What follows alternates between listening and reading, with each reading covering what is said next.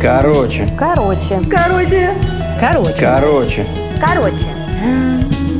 Короче. Короче. Короче.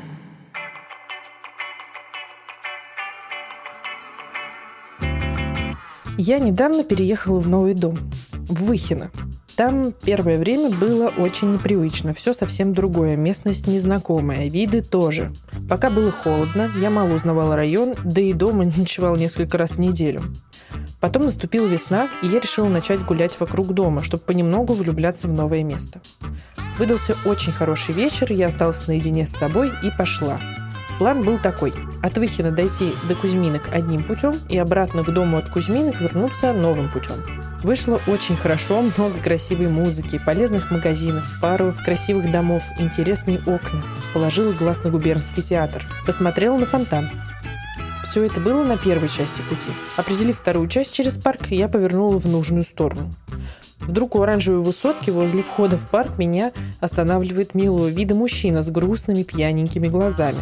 Сначала я подумала его проигнорировать, но он очень просил вызвать ему такси, размахивал деньгами и говорил, что телефон он потерял.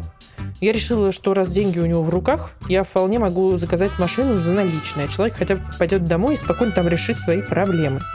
И мы остались ждать.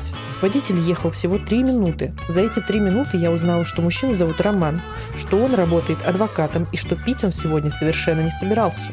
Но утром он пошел в парикмахерскую, и там ему отказали, так как он не записывался. Тогда ему пришлось встретиться с друзьями в парке и там пить вино. Это все звучало очень забавно, даже мило, потому что вид у него совершенно безобидный и даже расстроенный. Потом он восхитился мной, моим внешним видом, моей одеждой и так растрогался ситуацией, что торжественно объявил, что сейчас подарит мне за доброту бутылку вина. Это было очень странно и даже как-то неловко. Вино из незнакомых рук, сумок у меня с собой нет и вообще очень необычный порыв. В этот момент я допустила ужасную стратегическую ошибку. Доставая бутылку, Роман спросил меня, что скажет мой муж, когда я приду с алкоголем в руках с прогулки в Кузьминках. Я честный человек большую часть своего времени, поэтому сказала, что мужа-то у меня и нет. Мужчина этому очень обрадовался, вручил бутылку и решил, что именно он. И именно эта встреча, та самая судьбоносная встреча, которая сулит мне счастливую жизнь и крепкий брак в счастье и достатке. В следующие 10 минут после приезда такси я узнала, что Роман живет с мамой. Но как раз вчера он поссорился с ней и собирался жить отдельно, что он зарабатывает 70 тысяч рублей в месяц и планирует снимать квартиру, платить ипотеку и даже давать денег маме. Я получила предложение переехать к нему, чтобы вместе мы жили отдельно от его мамы, и главным козырем был довод о том, что мне не стоит стеснять свою соседку, и необходимо срочно от нее съехать, ведь ей так неудобно жить со мной. Далее я получила приглашение в ближайшее время поехать на море в Крым. Там мне все оплатят, нужно только сказать «да». Но я и так собиралась туда в эти даты, но с подругой. В таком случае моей подруге предложили все то же самое от этих замечательных предложений пришлось отказаться. Потому что я, видимо, очень избалованный жизнью и столицей человек, которого сложно привлечь вином, поездками на море и жильем отдельно от мам и соседок. Уверена, найдутся люди, которые скажут мне «совсем зажралась».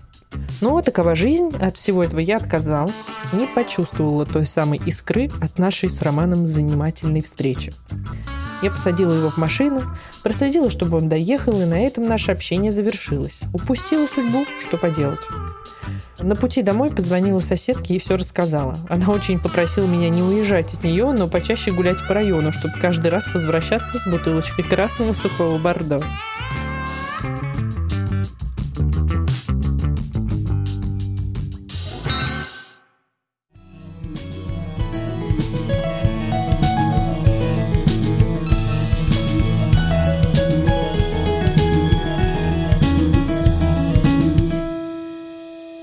我去。